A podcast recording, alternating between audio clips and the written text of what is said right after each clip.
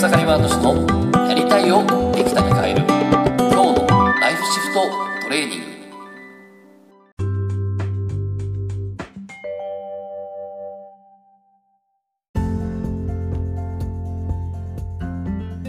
おかげさまで草山敏です。今日はですね仕事へのやる気は作る努力よりもらう努力が大事っていう話をしたいなと思います。でですね、昨日なんですけども、えー、まあ、毎晩ね、あの、今、シフターっていうものがあっていて、そっちの話もしたいんだけど、えー、昨日はですね、2名ですね、あの継続的にセッションをしている方とですね、セッションしてきまして、ちょっと面白い話が出たんで、それをちょっとシェアしたいと思うんですけれども、ちょっと僕、ある陶芸家さんをですね、え、結構有名な陶芸家さんでですね、海外で、えー、展覧会やったりとかですね、まあ、本当にこう、えー、有名なデパートでですね、阪急百貨店とかですね、あと三越とかでね、やるような結構すごい有名な陶芸家さんを見てるんですけども、そのコーチをしてるんだけど、えー、まあ、その人はですね、まあ、その在宅で家でね、あのまあ、そう常にずっと絵付けっていうね、この器に絵を描くっていうことをずっとやってるんだけど、あの前々回ぐらいはですね、こうちょっとやっぱりこう、なかなかその家族と一緒にですね、まあ、家事をやりながら、旦那さんも家事を手伝ったりとかしてるんですけど、まあ、女性の方なんですけど、まあ、両方ね、陶芸家で見てるんですけど、夫婦揃って陶芸家なんですけど、えっと、まあちょっとその家事がですね、なかなかやっぱりこう、なんだろう、モチベーション上がらないっていうとこがあって、で、まあそこちょっといろいろと紐解いていって、まあいろいろ思い込みがあったんで、それを取っ払っていったらですね、あの、今回はですね、まあもうすごいもう、最近洗濯がすごく楽しくてしょうがないと。あの今まで子供たちと一緒に洗濯やるとか絶対ありえなかったのに今は子供たちと一緒になんかこんまりさんのビデオを見ながら畳む畳むのがすごく楽しいんだとか言ってですねすごいいい感じだったんですね。でも逆に今度は仕事が仕事がちょっとなんかやる気がなくなってきちゃったと。うん。でそうした時にその仕事についてもう一度やる気を取り戻したいって話をしてたんだけどそこでですねそのじゃあその仕事っていろいろあるありますよねと。まず例えば、えー、その絵付けであればこれあのね、その実際に、えー、お皿を、まずお皿に何を書くかっていう構造を構造を選ぶと。でもっと言うとその前には、えー、何を伝えたいかっていうですね、そのストーリーをですね、自分自身の中で作るんですね、その人は。うん。で、そのストーリーを伝えるために、お皿のどの位置にどういう絵を描くかっていうことを構造を考えて、で、さらにはその構造を考えた後にえー、実際に絵付けをして、で、絵付けした後にはなんか梱包して発送してみたいな、えー、いわゆる販売してくれる人なりに発送するってことなんだけど、いろいろ、今ザクって言ったけど、もっといっぱいあって、でもいろんな工程がある中で、どこが一番好きですかって話だったんですね。どこに、どこに喜びを感じてるかと同時に、逆にどこに喜びを感じてないかっていうのをチェックしていったんですね。これ脳内ストラテジーってやつで、えっと、その、ね、人っていうのは、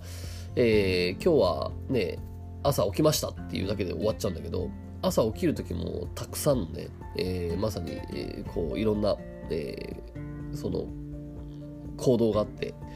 えっと、朝起きました。まずね、目覚ましによって起きましたと。なった時に目、目覚ましはなりましたと。で、起きた時に内的会話っていうのが起こって、ああ、もう朝だな、今日も朝来ちゃったなとかって思う人もいれば、よーし、朝だ、頑張ろうみたいな感じで起きる人もいるし、で、その、そう思った後に、次体をね、すぐバカッと起きるのか、それか、体をうーっと伸ばしたりするのか、それかゴロゴロするのかとかにもよるんですけど、え朝起きるだけでもたくさんの情報があるわけですね。で、そこをしっかりと紐解いていく必要があります。で、まさにその、そこをですね、え、ー、と、今回仕事において紐解いていったんですけど、えその結果ですね、えー、実は、あの、まあ、実は意外と作ることってなんかそんなに楽しくないというか、まあ、いろいろ考えたりとかですね、えー、こう、何を伝えようって思ってる時が一番楽しいっていうんですね。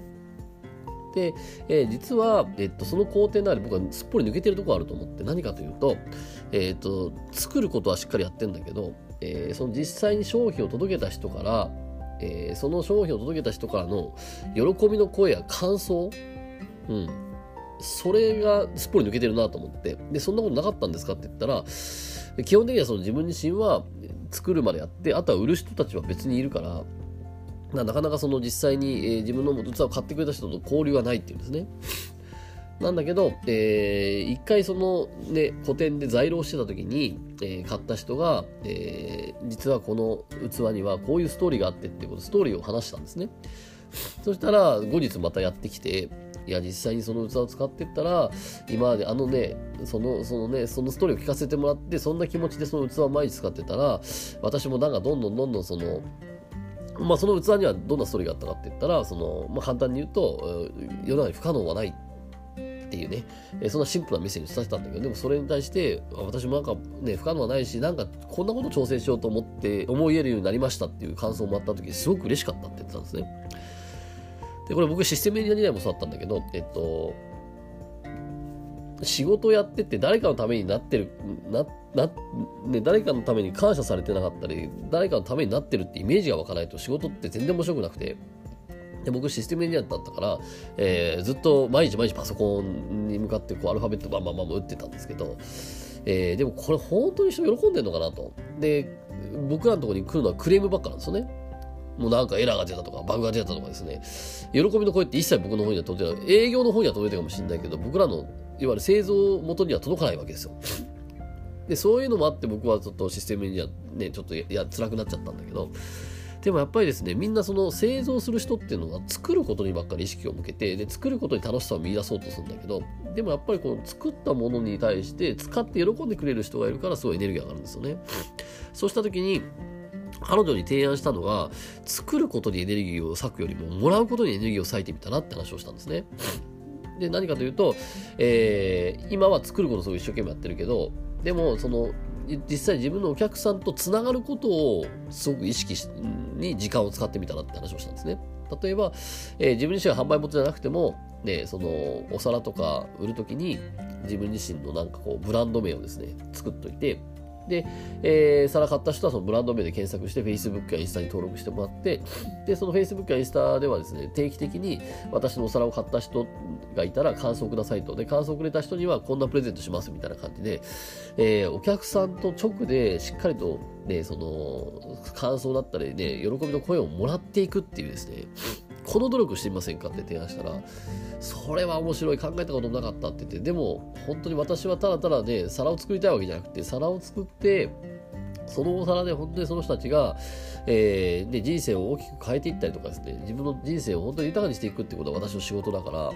で、実際それはできてるかどうか分かんなかったから今まで、なんかこう、やる気がなくなったりしてたけど、それもらえたら本当にすごい、やる気が循環すると思うっていう話になって、で、昨日それでじゃあ実際やっていこうって感じになって、今その計画を立てて、あの、や、コーチ、コーチしてるんですけど、でも、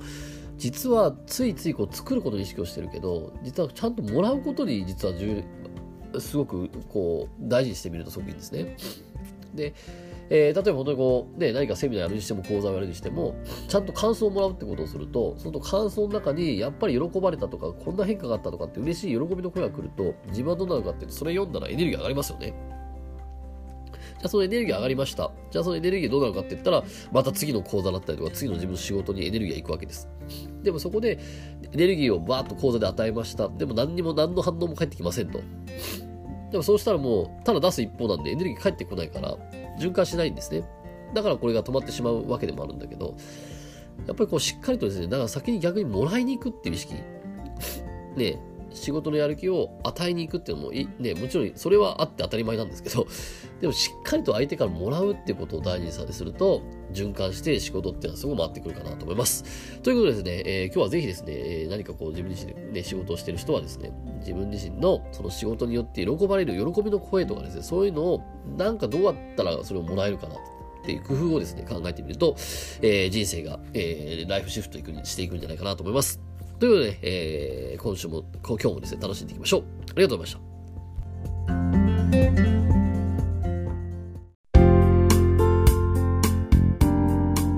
本日の番組はいかがでしたか？番組ではご意見ご感想をお待ちしておりますウェブ検索でひらがなで草刈正俊スペースポッドキャストと検索一番上に出てくる草刈正俊ポッドキャストページにアクセス。その中にあるご意見ご感想フォームよりお送りください。それでは次回もどうぞお楽しみに。ありがとうございました。